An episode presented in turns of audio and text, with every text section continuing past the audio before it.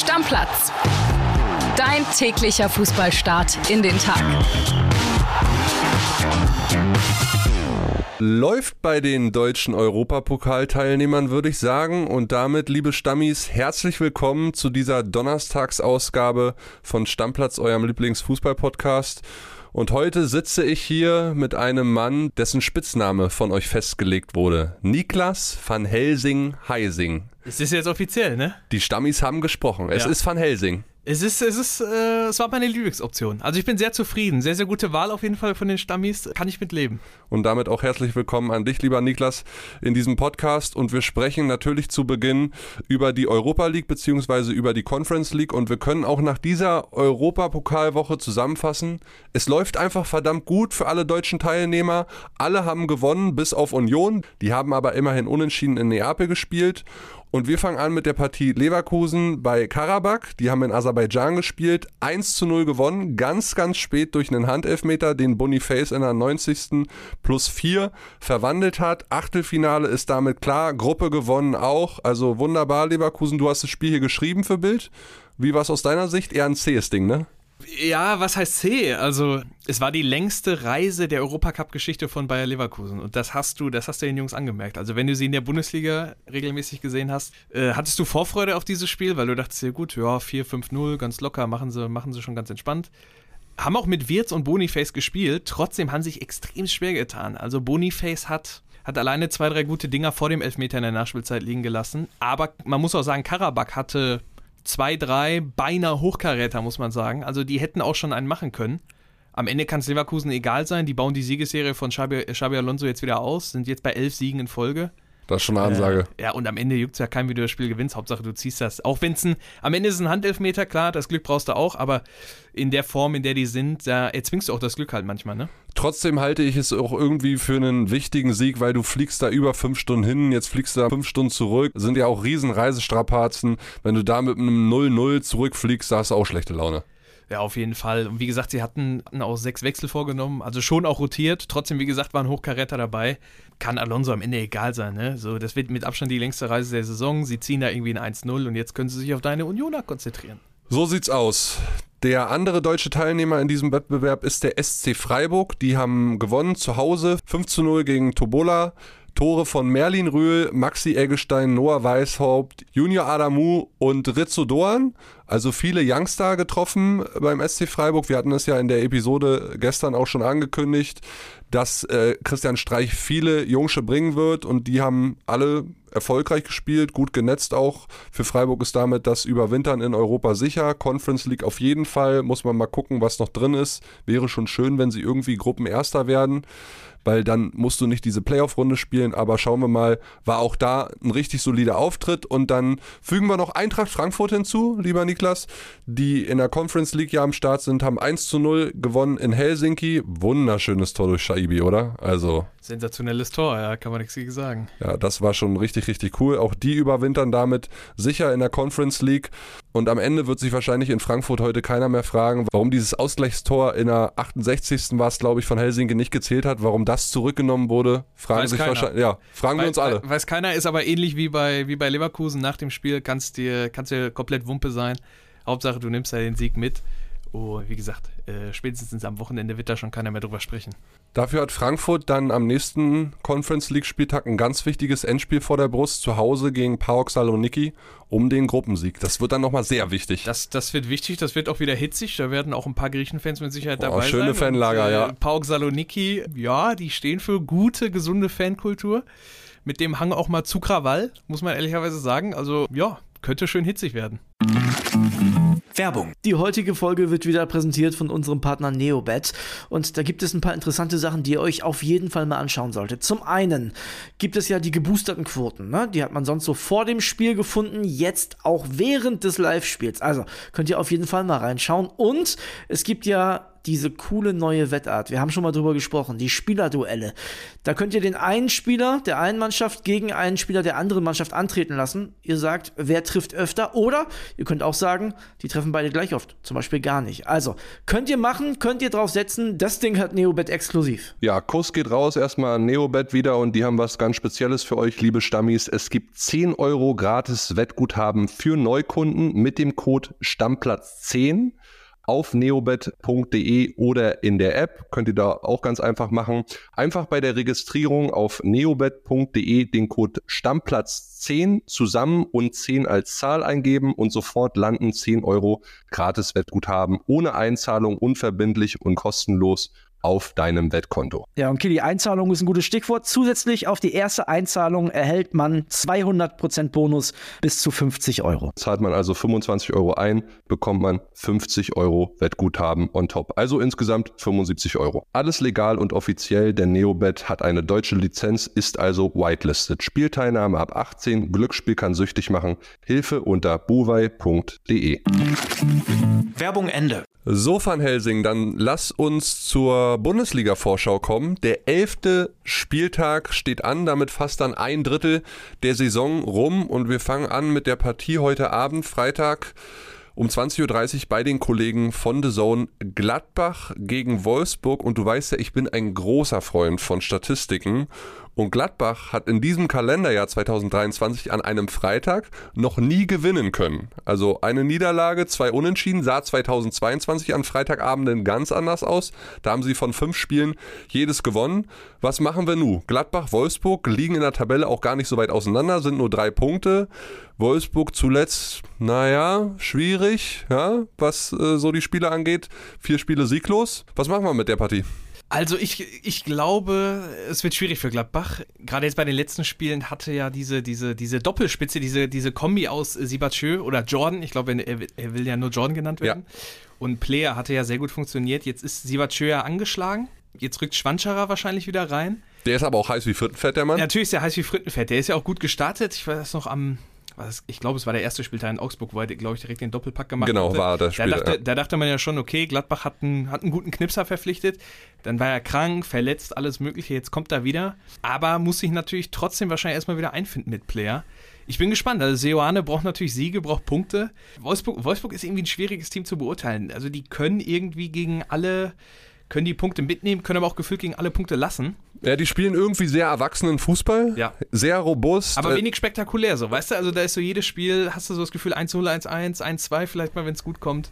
Ja, auch gut vielleicht, dass für Wolfsburg der Castells wieder im Kasten stehen kann. Äh, Führungsfigur da auch, Kapitän, wenn Arnold nicht auf dem Platz steht. Und das war ja zuletzt immer mal wieder so. Soll auch zwischen Maxi Arnold und Nico Kovac in dieser Woche ein Gespräch gegeben haben. Äh, Arnold schon so enttäuscht, dass er nicht mehr unangefochtener Stammspieler ist.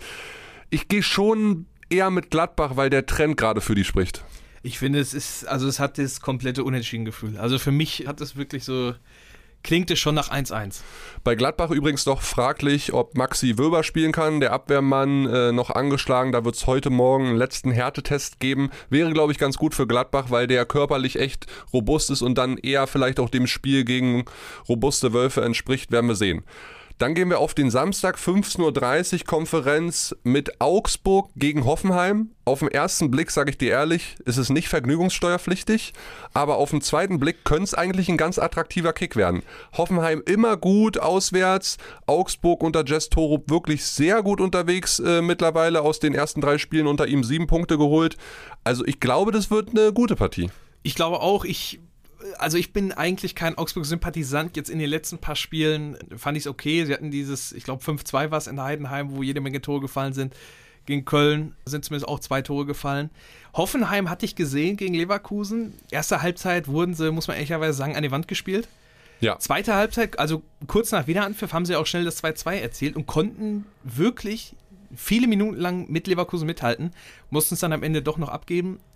Aber der Truppe zuzugucken macht Spaß. Deswegen, also wenn du Augsburg-Hoffenheim hörst, denkst du ja erst so, äh, Im Aber Einzelspiel ich- guckt das jetzt keiner Im Einzelspiel unbedingt. wird das wahrscheinlich keiner gucken, aber ich schätze mal, in der Konferenz könnte schon häufiger Tor in Augsburg wahrscheinlich äh, zu hören sein. Ja, übrigens äh, für alle von euch da draußen die Info, auf der Bank von Augsburg wird ein neuer Co-Trainer sitzen, den haben sie jetzt endlich verpflichtet. Der Mann heißt Jakob Fries, ist ebenfalls wie Jestorup Dene, hat einen Vertrag unterschrieben bis 2025 und das Kuriose an diesem Transfer ist, dass der Mann Cheftrainer war in Dänemark bei Viborg FF und dafür jetzt den Job gekündigt hat und rüberkommt als Co-Trainer zum FC Augsburg. Macht auch nicht jeder. Das ist Loyalität, wie man, glaube ich, so schön sagt, ne? Aber die beiden kennen sich gar nicht so richtig. Die kennen sich nicht? Nein, das Ach hat so. mich auch gewundert. Der holen sie einen Landsmann von Jestorup, aber die beiden kennen sich gar Ja, nicht dann so ist er richtig. großer Torup-Fan. Andere Erklärung gibt's ja nicht. Ja, und vielleicht auch die Perspektive in der Bundesliga zu coachen ist vielleicht auch gar keine schlechte. Ja, weil ich mein Co-Trainer ist immer noch Co-Trainer, ne? Stimmt auch wieder, aber vielleicht hat er auch einen gewissen Impact. Dann machen wir weiter mit Stuttgart gegen den BVB.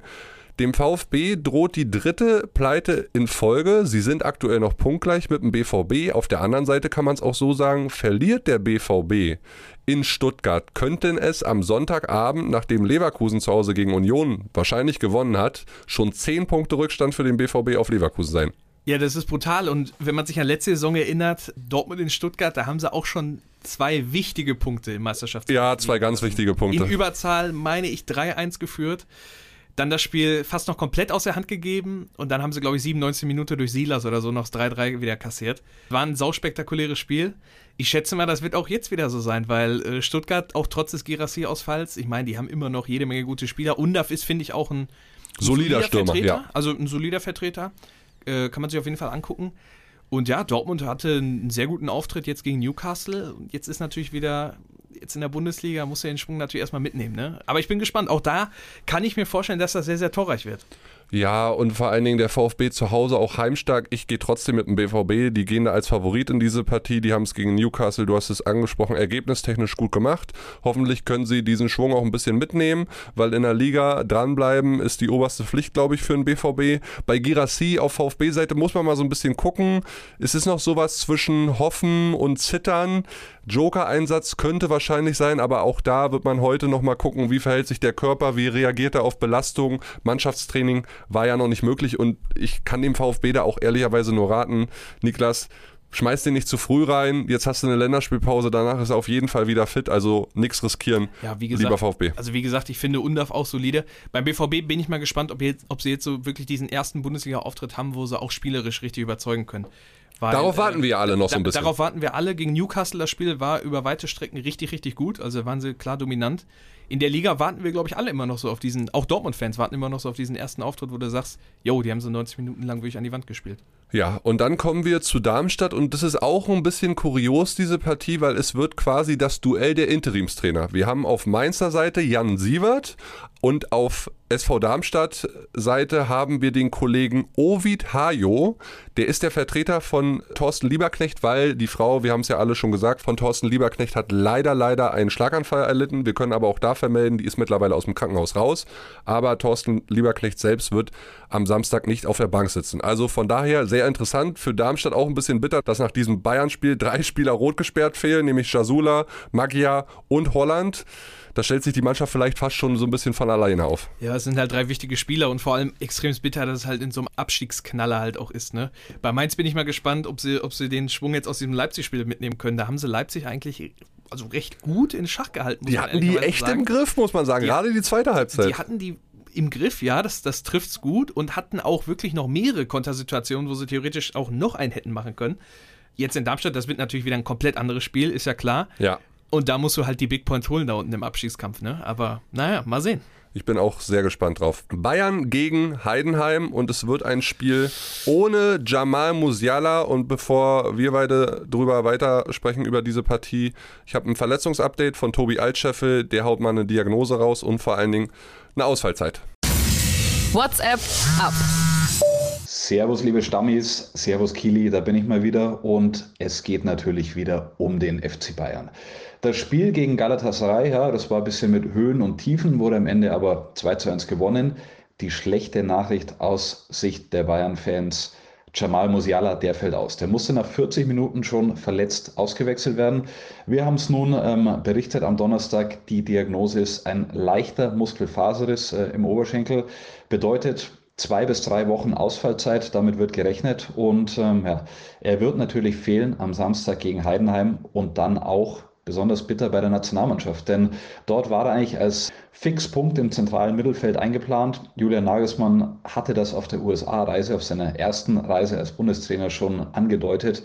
Er, Musiala und Wirtz, die beiden sind im zentralen Mittelfeld gesetzt, wenn sie fit sind. Die sollten sich einspielen, das Zauberduo der deutschen Nationalmannschaft.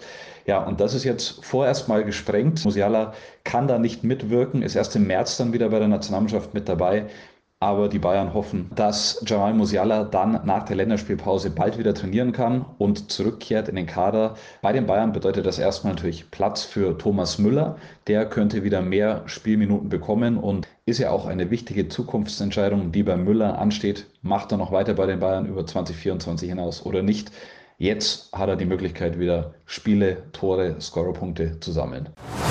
Ja, macht uns alle irgendwie betroffen, diese Verletzung, weil geht ja auch um die deutsche Nationalmannschaft und die wichtigen Länderspiele gegen die Türkei und in Wien gegen die Österreicher. Da hätte ich ihn gerne wieder mit Florian Würz gesehen. Jetzt müssen sie erstmal ohne ihn auskommen. Für die Bayern ist es, glaube ich, jetzt nicht so krass schlimm. Zu Hause gegen Heidenheim, dann nach der Länderspielpause in Köln. Da kannst du auf ihn verzichten. Für die Champions League sollte er dann wieder fit sein. Ende November, also mal gucken. Bitter ist da aber, und das sage ich dir ehrlich, dass es, und das habe ich gelesen, von Jamal Musiala im linken hinteren Oberschenkel bereits der dritte Muskelfaserriss innerhalb eines Jahres ist. Ja, das ist, das ist immer das, das Problem bei den Profifußballern, ne? Die können, die können fit sein, wie sie wollen. So, ein paar Profis haben halt diese Problemzonen, da kannst du machen, was du willst, aber das kriegst du im Verlauf deiner Karriere nicht raus, das kann immer wieder aufploppen. Bei Musiala scheint das jetzt äh, scheinbar auch so zu sein, aber ja gut, da müssen wir nicht drüber reden. Die Bayern haben natürlich einen äh, Backup, der heißt Thomas Müller. Ich weiß nicht, ob der bekannt ist. ja. Der soll ganz gut kicken können. Deswegen Heidenheim muss sich auch ja, in Acht nehmen. Ich meine, die haben gesehen, was mit dem anderen Aufsteiger passiert ist. Ja, ich glaube, Heidenheim wird sich da ein bisschen respektabler verkaufen, weil die als Mannschaft, wie gesagt, die sind gut beieinander, ne? die kennen sich alle, das ist gut eingespielt könnte deutlich werden. Ja, aber die Bayern kommen auch aus einer englischen Woche. Die werden auch ruhig Blut machen. Es kann nur halt wirklich sein, dass es drei, viermal heißt, es müllert. Ja. Ne? Ja. Also der wird jetzt auch seine Chance riechen. Der, wird heiß sein, der will mega viel ja. jetzt auch mehr spielen. Ja, auf der einen Seite ist es des einen Leid, des anderen Freud. Thomas Müller kann halt einfach wieder ein bisschen mehr spielen und ich glaube, ein guter Thomas Müller, den sehen wir alle gerne. Ja, auf jeden Fall. Und dann kommen wir zum Topspiel. Und das Topspiel ähm. ist, wenn man ein Synonym drauflegen müsste, lieber Van Helsing, ja, eigentlich ein harmlos Duell. Vor allen Dingen in der Offensive. Bochum bislang fünf verschiedene Torschützen und zehn Tore. Köln nur vier verschiedene Torschützen und acht Tore. Die beiden schlechtesten Offensiven der Liga. Dazu bei Köln muss man wirklich auch sagen, in der Defensive, ja, wenn man sich das Leipzig-Spiel heranzieht, echt schlecht auch in der Defensive gelaufen. Also ein ganz krasses Abstiegsduell um 18.30 Uhr. Flutlicht, Kastropper. Ich freue mich schon drauf. Was, hat ja, schon hat was, schon auf was. jeden Fall. Ja, wie gesagt, also für den FC fangen jetzt so langsam diese, diese Abstiegsknaller-Wochen an, sag ich mal. Wenn du dich da unten befreien willst, dann musst du diese Spiele gewinnen. Nächste Woche haben sie, meine ich, Mainz, wenn ich mich nicht komplett irre. Ich finde, wenn du Köln zuguckst, das war letzte Woche auch gegen Augsburg so, das ist offensiv, ist das keine Katastrophe. Die spielen gut bis zum Tor. Nur dann fehlen halt einfach die Vollstrecker. Also, und das Selbstbewusstsein auch gerade. Das Selbstbewusstsein, klar, das fehlt dir in so einer Situation auch, ist ja klar.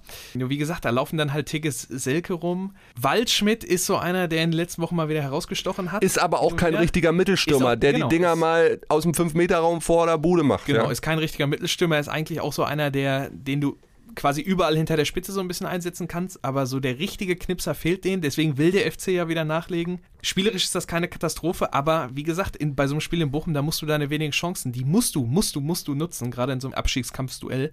Deswegen klingt für mich auch ganz stark nach Unentschieden, dieses Spiel.